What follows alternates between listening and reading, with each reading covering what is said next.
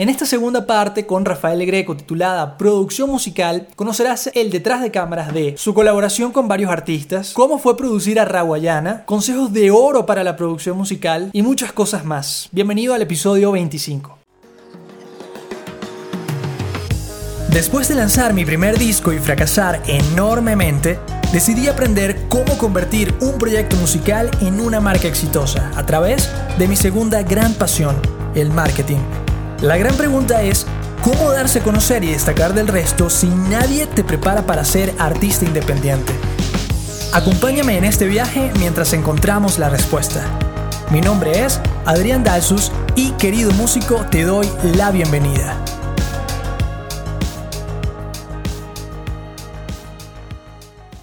Ahorita conversaste acerca de, estas, de las nuevas generaciones, ¿no? Cómo, cómo la música quizás ya no es lo que era antes eh, y, me gustaría, bueno, hablar justamente de tu participación como, como productor, ¿no? Como, eh, como esta mano derecha de agrupaciones que son ahorita, sí, pues la nueva generación de, de, músicos jóvenes en Venezuela, como fue el caso de Raguayana, ¿no? Entonces, me gustaría que nos contaras cómo fue producir a una banda que, bueno, ni siquiera es de un estilo del que hemos estado conversando hasta ahora, ¿no? Es, es otro, no es reggae, es, claro, es pop, es rock, pero digamos que tiene como otra, otra vertiente. ¿Cómo fue producir a, a, este, a este artista? ¿Cómo fue esa experiencia? Bueno, magnífica, magnífica. Eh, la verdad es que, es que me divertí muchísimo, muchísimo, muchísimo, muchísimo. Eh, los muchachos de Raguayana son mis hermanos todos. Este, ellos tienen, bueno, la edad de mi hija, probablemente tu edad.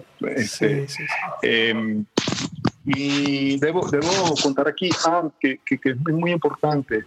Eh, una cosa que puse yo en práctica, antes de entrar en materia, ¿no? Una cosa que puse en práctica eh, fue tratar de tocar con, la, con, los jóvenes, con la gente joven. Este, en ese tiempo, cuando yo eh, entré a formar parte de, entré a, a, Raguayán. En ese tiempo yo tocaba con muchas bandas, eh, no por, por el placer de hacerlo, no ganaba absolutamente nada, nada, nada, no, me pagaban por eso, este, lo hacía por el gusto de hacerlo, ¿no? Eh, porque me gusta muchísimo, muchísimo el rock. Este, y entonces, bueno, me, simplemente empecé a conectarme con los amigos. Eh, tengo los hijos de una, una gran amiga y, comadre. Bueno, eh, el hijo, los dos son músicos, pero el varón tenía una banda que se llamaba Tribop eh, una banda caraqueña muy interesante. Entonces, este, él, nos juntamos un día para diseñar un tribo este, expandido. Ok. Hicimos un tribo con, con, Alfredo Naranjo en el vibráfono, este, eran ellos tres. Este, para, los, para los que no conocen la banda, era un trío, este, era un power trío pues, de, de, de pop rock y este, muy genuino y, estupendo.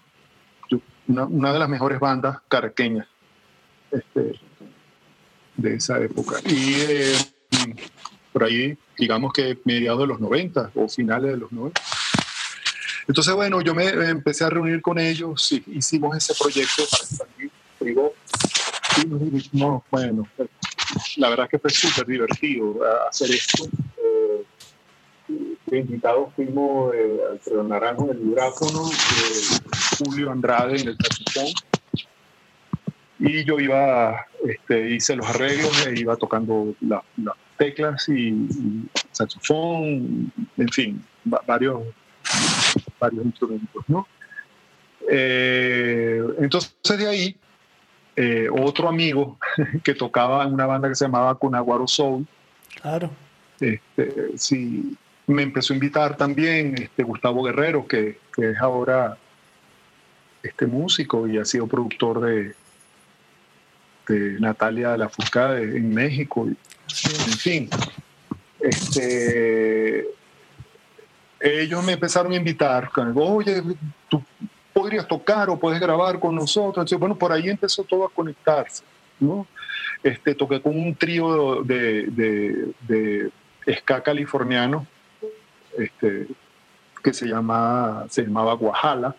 Claro, Guajala. Grabé un disco con ellos. Eh, y era Guajala, sí, y eran, bueno, también eran un, power trío, pero, pero de, digamos, de ska californiano. Entonces, eh, allí me divertí muchísimo también. eso me llevó a conectarme con otros. Este, toqué con una banda que se llamaba Monsalve y los Forajidos, que era una banda de, de, este, de Afrodit.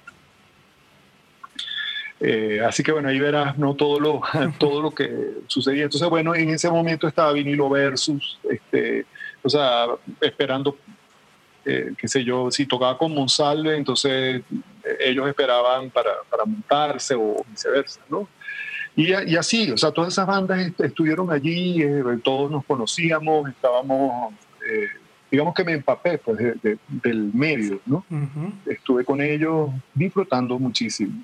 entonces un día recibí este, una llamada, además, por supuesto, de mi parte profesional en la música tocando con, bueno, acompañando artistas, en fin, o sea, eso, era como un mundo paralelo, ¿no? Claro. Cuando tenía un concierto, por ejemplo, con Guillermo Carrasco, pues nada, yo por supuesto de eso vivía y, además de eso disfrutaba porque Guillermo además es un gran amigo y, y tuve el placer de producir un disco con él este, que se llama Una a la vez, que es un trabajo del que me siento verdaderamente este, bueno, con el que me, siento muy contento, muy identificado. Este, entonces somos, somos muy unidos y, muy parecidos, muy afines. Entonces ese proyecto fue muy importante. Pero volviendo al tema, lo que quiero decir es que estaba esa parte profesional, ¿no? Eh, eh, que tenía que, que bueno, oh, conchale, había días que, bueno, salió un toque, qué sé yo, con, con Jerry ¿no? con otra, con, otra gente, ¿no? con, con muchos artistas. Eh, y no podía tocar con estas bandas. Pero bueno, la, la, mayoría de las, como tú sabes, de las bandas en esa época tocaban los martes, tocaban los miércoles, ensayábamos un lunes, o sea, no, no me chocaba con nada, ¿no? Y, o muy poco, pues, ¿no? Quizá en los viajes, ese tipo de cosas. Pero bueno, eh, eh, una cosa llevó a la otra, por eso que estaba hablando de todo esto. Eh, un día estaba tranquilo en mi casa y, me, y recibí una llamada de Toño, que era percusionista, de Guajala. Me dice, eh, oye Rafa, este, mi hijo, Tony, que era el bajista de, de Raguayana, me dice, eh, tiene un grupo que se llama Raguayana y ellos tienen un showcase esta noche Wow. En, eh, en, el Jarro Café, me acuerdo. Y entonces me, me, dice él, oye, ellos no tienen, ellos no grabaron con saxofón, pero yo no conozco a nadie. Ellos, ellos habían grabado con un trombón en el primer disco, un trombonista. Entonces me dice él, oye, o sea, tú podrías ir, tú podrías ir este, sin ensayo, sin nada. Yo, claro, bueno, yo voy. Yo voy. Entonces, bueno, nada, me aparecí en la roca, este, ahí ensayamos en la, prueba de sonido, probé, bueno, cuáles son las canciones, ¿no? Estas son las canciones, estas, tres o estas cuatro que tienen el trombón aquí, bueno, listo, las ensayé, aquí queremos que hagas un sol, bueno, chéverísimo, Toño, este, digamos que, que, colaboraba con Raguayana, él, él, él, se montaba a tocar con ellos, este, también de modo que me sentí en familia, porque yo conocí a Tony claro. desde, desde este, mucho antes, pues chamo, ¿no? Cuando apenas, bueno, ni siquiera creo que tenía la inquietud por la música. Entonces, este, cuando terminó el concierto, me, me dicen ellos, este, oye Rafa, vamos a ensayar el lunes. ¿Tú puedes? Ah, bueno, ¿a qué hora? No, vamos a ensayar, qué sé yo, a las cuatro. Perfecto, allá nos vemos. Y así comenzó mi, mi, mi este, eh, digamos que mi camino con ellos. Sí, fue muy, muy bella porque, bueno, en los ensayos, eh, una de las cosas hermosas eh, que, regala esto es el desarrollo de, las cosas, que es lo que les hablaba al principio sobre, sobre la, la, musa, y, la musa y cómo se manifiesta y cómo, y cómo, el, cómo, cómo las cosas, una cosa lleva a la otra, ¿no? como, oye, en algún momento, este, bueno, yo empecé a improvisar cosas, hey, eso está chévere, me decían los muchachos, bueno, buenísimo, lo apuntábamos este, en tal canción. Y bueno, eh, y así hacía con, lo, con las otras bandas, igual, o sea, era una, una cosa totalmente eh, por el amor, pues por el amor a la música, por el amor, no sé, de hacer las cosas, de, querer hacerlas y de, y de disfrutarlas además. Este, eh, la gente joven eh, tiene, tiene una, a ver, esa parte instintiva.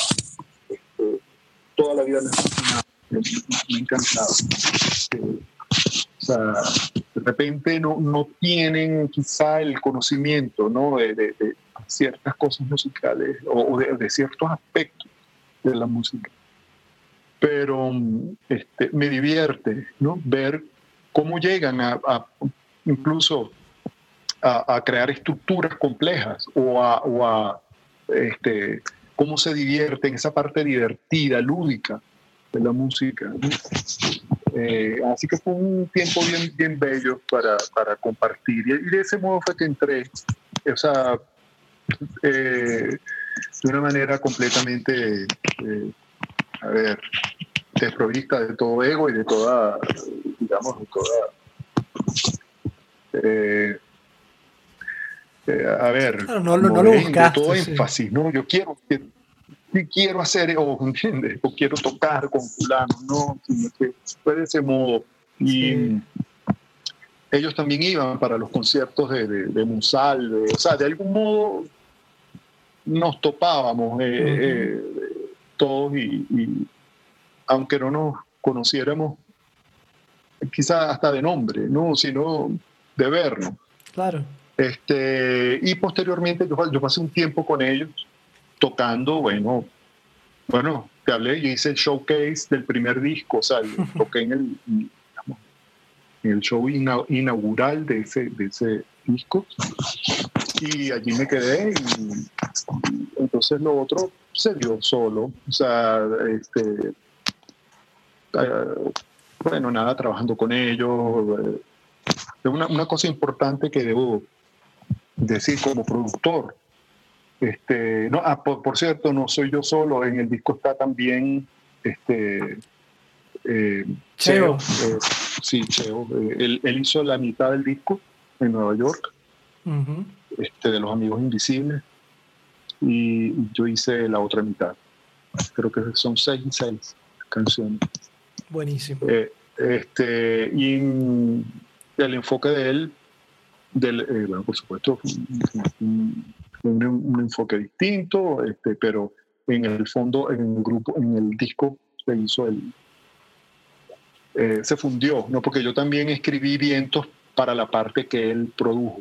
Entonces, digamos, eh, y también eh, el mismo ingeniero con el que Germán Landaeta, un gran amigo y, coproductor, me, ayudó, me ayudó en la coproducción del disco y, y él hizo como, como el, el, mastering, eh, digamos que unió las dos partes de una manera magistral. O sea, el disco se escucha como una sola cosa.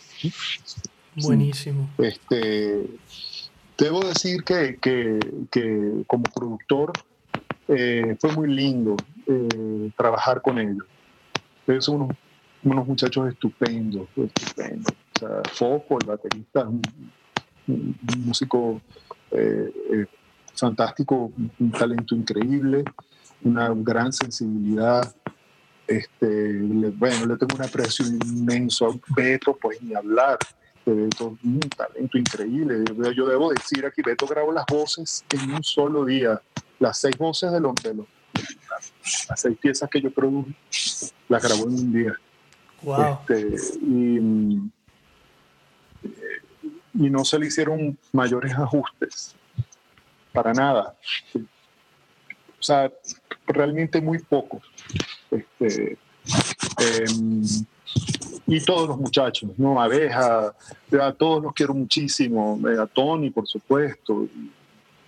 Este, y bueno, todos todo, todos son, bueno, queridos, queridos amigos. Y, la verdad es que eh, hubo un momento en el que, a ver, eh, empezó la cosa como, como o sea, yo empecé como a armar las, las, ideas, este, bueno, esto es lo que tenemos, de los ensayos a copiar, este, eh, a veces me sentaba en el piano y esta idea, bueno, vamos a hacer esto, vamos a hacer aquello, vamos a apuntar, eso no, esto sí, eso es muy fuerte, eso no me gusta tanto, bueno, vamos a ver si esto, y, ese tipo de, de, cosas. Yo luego venía a casa, ponía orden este, y, y, estructuraba las cosas. Y finalmente este, hicimos una, un, viaje a la colonia Tobar inolvidable. Este, nos subimos para allá, compramos una carnita, este, eh, eh, nos fuimos por una, un chalet y eso fue una, una, una experiencia divina. Nos encerramos, eso era ensayar todo el día, comíamos, bueno, llegaba la noche, mirábamos la hablábamos, conversábamos, en fin. Así, este, digamos que finalizamos eh, eh, eh, lo que fue la, toda la parte estructural. Recuerdo que ah, creo que teníamos una canción incompleta, este, una que se llama Sin Dormir, que la teníamos sin hacer. Y, y, otra, y otra, esa estaba sin hacer y otra incompleta. Y en, y en ese viaje, digamos que apretamos las tuercas de, de, todas este, y le dimos forma a Sin Dormir entre todos. Y creo que, que la verdad es que tengo un recuerdo maravilloso de eso. Luego, pues, posteriormente, bueno, vino la, la grabación que debo mencionar aquí a Germán, que fue un aliado importante, lo ha sido siempre en todas las cosas que yo hago. Este, tanto como amigo, como consejero, como hermano y, y, en el lado, este, del otro lado del vidrio, digamos. Este, ha sido un apoyo importante. Entonces, luego, bueno, vinieron todos una cantidad de secretos pues, de, la, de lo que fue la producción, o sea, cómo grabarlo, ¿no? Cómo nos planteamos cómo grabarlo. Recuerdo que hablábamos, una vez hablamos, eh, grabamos la batería en, la sala de ensayo, no en un estudio, sino que llevamos este, los equipos y grabamos en, en, en Troya. No sé si conocen esa sala de ensayo aquí en Caracas la sala grande. Ahí armamos la... A ver, se cortó un poquito. Ajá. Ajá, perfecto, ahora ya volvimos. Me ah. comentabas, grabaron en el estudio Troya. ¿En dónde queda Troya? Sí, er, eh, queda en la Alta Florida. Es un, es un estudio de ensayo. Ok. Eh, eh, ellos tenían allí su, digamos, como un horario a la, fijo a la semana para ensayar. Y entonces decidimos, oye, por la comodidad y, de paso, Aníbal, que era el dueño de, Troya, era el manager de ellos. Ah, ok. Eh, y tenía, tenía una empresa de backline este, importantísima, una de las más importantes de Caracas, si no la más importante y la más seria. Este, entonces, bueno, tenía, bueno, ¿qué redoblante quieres? Bueno, aquí tengo seis, siete. tenía no sé cuántas baterías, no sé cuántas. O sea, imagínate, una empresa de backline. Pues. y él, que es una persona muy cuidadosa, tenía todas sus cosas en orden, bien, bien, este, bien cuidadas, ¿no? Y este, entonces por eso, por todas estas razones decidimos grabar allí, eh, entonces grabamos, para grabar la batería pusimos varias hileras de micrófonos para grabar en la profundidad de la sala. Este, pusimos un micrófono detrás de, del fofo que tenía una... Eh, cortamos un, tonel de agua mineral y, digamos, este, lo pusimos en el micrófono eh, detrás de la espalda de, o sea, la, espalda, pues, a las espaldas de, de foco. Eh, además de toda la microfonía, este, digamos, natural, ¿no? Para, para el set. Este, eh, creo que pusimos unas planchas de, madera también para, para, Germán, bueno, este, le echó coco para hacerlo. Pero yo recuerdo que previo a, o sea, antes de empezar a grabar, habíamos hablado de, hablar, de grabar la batería, eh, eh, ¿cómo se llama? Al aire libre. Ok. Eh, nos, habíamos planteado, oye, vamos a grabarla al aire libre con todos los ruidos que pueda, camiones y carros pasando. Este, esa fue la idea inicial. Similar a la idea de Perdón, similar a la idea de, de cuando grabaste con Jorge Glem el Cerrito, ¿no? Que que fue tratar de captar todos los sonidos de, esa casa, ¿no? Correcto, sí, sí, sí. Entonces, esta, esta vez este, la idea era mucho más fuerte, más atrevida, quiero decir, eh, que era grabar, oye, vamos a grabar al aire libre, ¿no? Este, con, con, con los micrófonos capturando todo lo que pase, el perro que ladra y el, eh, y el ruido cuando abren y cierran el portón y los calles en los carros y todo aquello. Pero em, no sé por qué razón, al final hubo, ah, hubo algo de, la logística que no nos lo permitió. No recuerdo qué fue, no sé si era que los cables no daban o no, o no estaban las condiciones, digamos, desde el punto de vista de la, a ver, no se en el momento no se pudo, pues. este, pero bueno, eso es una cosa que tenemos pendiente, Germán y yo. Sí. Buenísimo. Este, eh, posteriormente, bueno, o sea, lo que tengo, lo que puedo decir es, eso, ¿no? También conté con, con, con, varios aliados, ¿no? Este, Vladimir Pintero, el ingeniero, este, Javier Casas también, ahí hubo mucha, mucha gente buena, buena como buena disposición, con, con, mucho talento, buena disposición para, para realizar las cosas. Claro. Wow, qué, qué bueno, qué buenos cuentos, ¿no? Y mm, fíjate, hablando justamente en ese contraste de, de todos esos discos en los que has participado de, de hace años y los discos en los que has participado en el presente, ¿qué sientes que, ha cambiado para mal o qué sientes que ha cambiado para mejor? Es decir, ¿qué cosas crees que no deberían cambiar porque son indispensables y qué cosas crees que sí deberían cambiar porque, bueno, se volvieron obsoletas? Sí, yo creo que, es importante, para, mí es muy, importante estar abiertos a todo. O sea, eh, un productor no puede, porque produzca, o sea, porque, porque haga rock, ¿no? Eh, eh, no, debe olvidar, por ejemplo, cómo, cómo se graba una orquesta sinfónica en una sala, ¿no? Un teatro, o cómo se grabaría una comedia, ¿no? Eh, como, o sea, un, productor debe preguntarse cómo se, cómo se harían estas cosas y, debería eh, eh, intentar meterse en esos mundos para, para y, digamos, ir, o sea, salir y, traer de, un mundo a otro técnicas de grabación. Eh, eso es lo que pasa hoy día. todo el mundo tiene un micrófono en su casa probablemente es un micrófono dinámico, no. Eh, este, cuando, bueno, cuando mucho tiene dos, ¿no?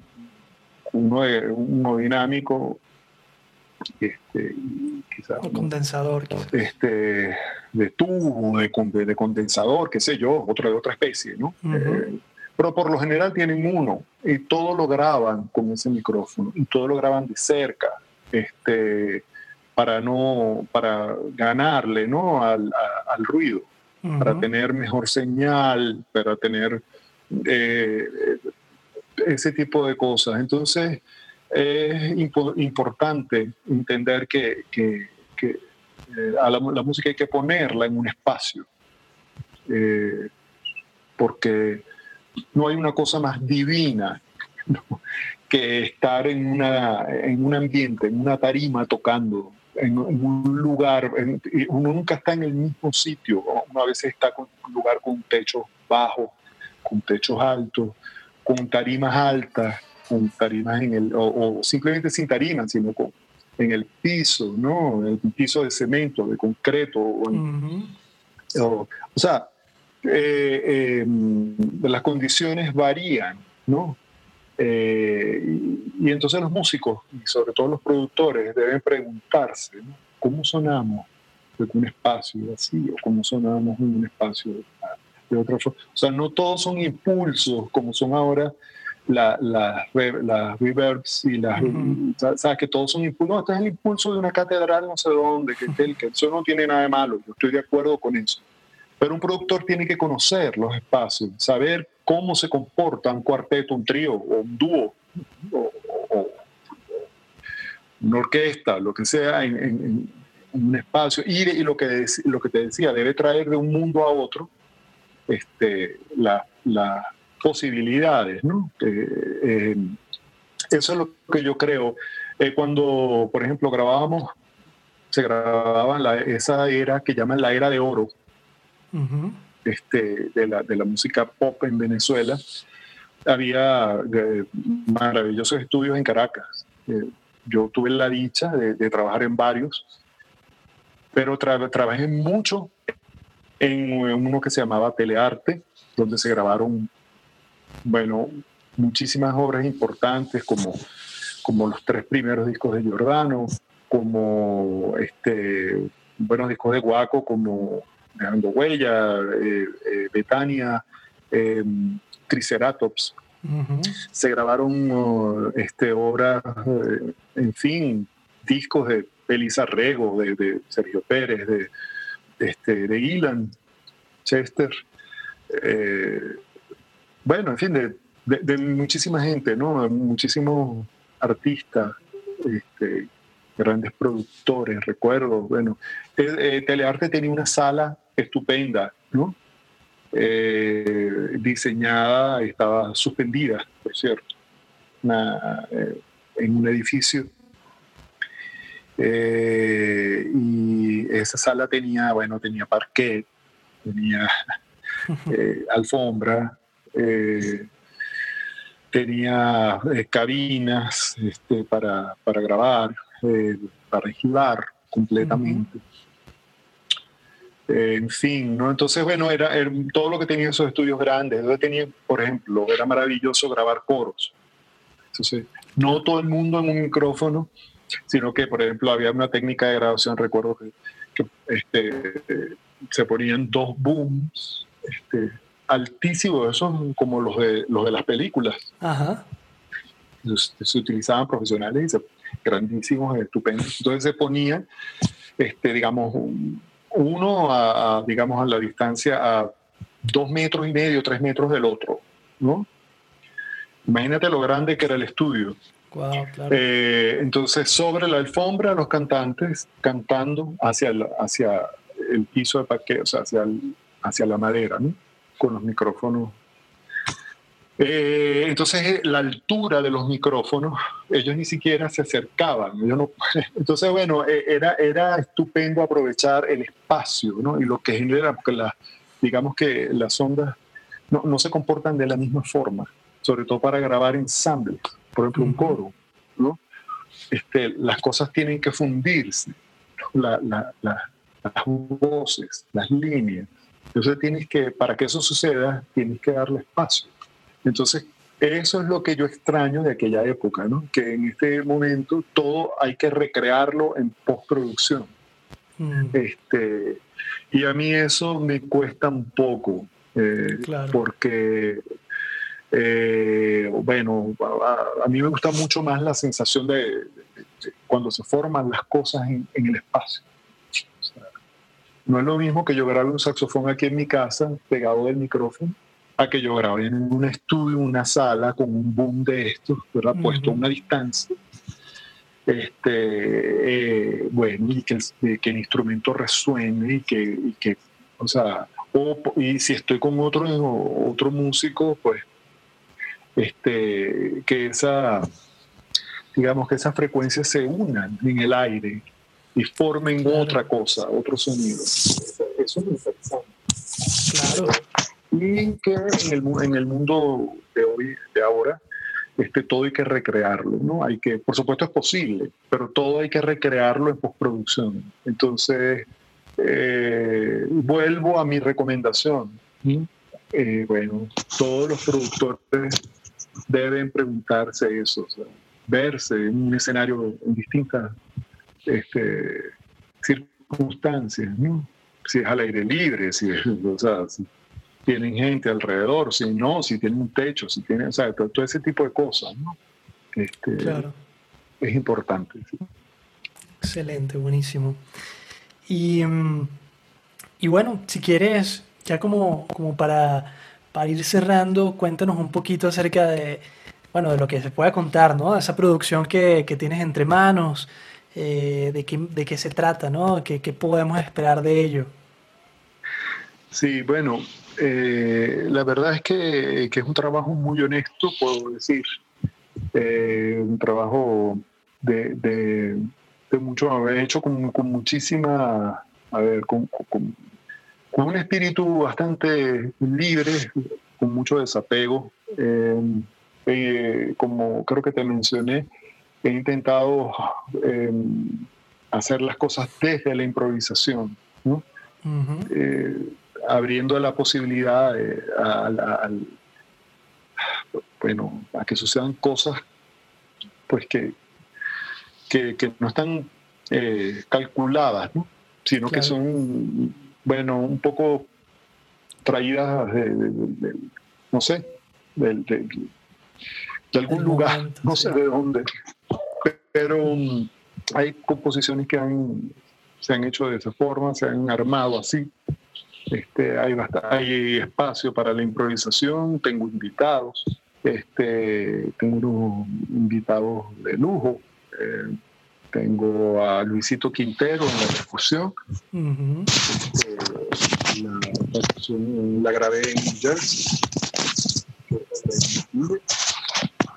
Grabé allá. Em, tengo a, a Rodner Padilla en, en bajo. Tengo Sí, este. Eh, tengo a un gran guitarrista, un gran amigo, un gran guitarrista de jazz. Eh, tengo otro, otro invitado en otra canción, un gran trompetista, eh, se llama Randy Brecker. Este, en fin, de esos, de eso es de lo que les puedo hablar. Este, la, como te hablaba antes, te decía que, que así como escucho música, este, es un poco este disco. Eh, no, yo no me, a ver, no me, no me paré, no, no, no, no me detuve para nada. O sea, si, venía algo latino, pues lo dejaba hacer. Si venía algo este, más pop también. Entonces, digamos que tengo hasta, eh, incluí incluso hasta una pieza este, de cinco miniaturas, que, una, pieza que escribí, miniaturas para piano solo, este, que están en, este disco también, en este trabajo. bueno, en fin, o sea, es, todo un, es todo un pastel, pero creo que está está quedando bueno. Suena, suena muy bien. vista, sí, desde el punto de vista, este, a ver, de los ingredientes, no, no, no, no sé. Sí, hay mucha gente que me ha preguntado, este, oye, ¿será una cosa como esas que, que tú haces en Guaco? Este, y, precisamente me, me, cuidé mucho precisamente de no hacer cosas como las cosas que hacía para Guaco. Este, un poco por respeto a, mi, a mis compañeros este, eh, por respeto a la música, porque además yo estoy en la banda actualmente, entonces no, no, sé, no, no, me parecía... la música con guaco la hago con guaco. entonces, este, eh, lo que he hecho aquí eh, es otra cosa, una, digamos, son inquietudes, ¿no? cada cosa tiene una, una inquietud. La música latina tiene un, a ver, un punto de vista particular. Este, Me he arriesgado, es otra cosa que quisiera decir aquí. El momento del riesgo es muy importante para mí. Este, para mí es fundamental. este, si no hay riesgo, la verdad es que no, a mí particularmente no me, no me, a ver, no me, no me atrae. Claro. Este, entonces, bueno, me he arriesgado en muchas cosas, muchísimo, muchísimo, Este, desde el punto de vista em, de, bueno, de, ser muy honesto, ¿no? De, hacer las cosas desde, desde el fondo de mi ser, ¿no? Este, y no estar este, juzgando, eh, algo que salga, ¿no? Este, cómo lo haría fulano, cómo lo haría sultano, ¿no? Sino que eh, esto es como lo haría esta vez, como lo haría yo. Entonces, eh, he evitado que, a ver, caer como en cosas que hacía yo con Guaco. He explorado otro lado de la parte de la, de la música latina, siempre con el riesgo a que me tiren tomate y que, se burlen de uno. que no va a pasar. Pero, pero bueno, pero, pero es importante. Yo recientemente he estado, debo decirlo, he estado muy entusiasmado con la, reiteración. Este, a través de un una música de, África Central, me descubrí lo fabulosa que es la reiteración, eh, sobre todo verla desde otro ángulo. Eh, entonces, eso me, Yo sé que eso es quizá para, para, por ejemplo, los, músicos que hacen música electrónica, lo que yo, estoy hablando de algo que para ellos es natural y normal. Pero eh, para mí eh, fue, fue un, a ver, fue una epifanía. O sea, realmente eh, a través de la música de África Central eh, pude ver con claridad la, la, voz de Steve Reich, del compositor Steve Reich. Y entonces desde allí em, traté de, de, perfilar muchas cosas para mi disco. Entonces, casi todo el disco, todo el disco, tiene el elemento de la reiteración, de algún modo. Wow. No, eso suena. Suena muy bien, suena muy bien. Bueno, Rafael, muchísimas gracias por, por todo este tiempo que nos has regalado, por todos estos aprendizajes, enseñanzas, anécdotas. Esperamos escuchar ese disco pronto. Eh, así que bueno, muchísimas gracias. Bueno. Bueno, Arián, un placer. Gracias por invitarme. Todo lo bueno y perfecto. Un abrazo. igualmente. Chao. Chao y gracias.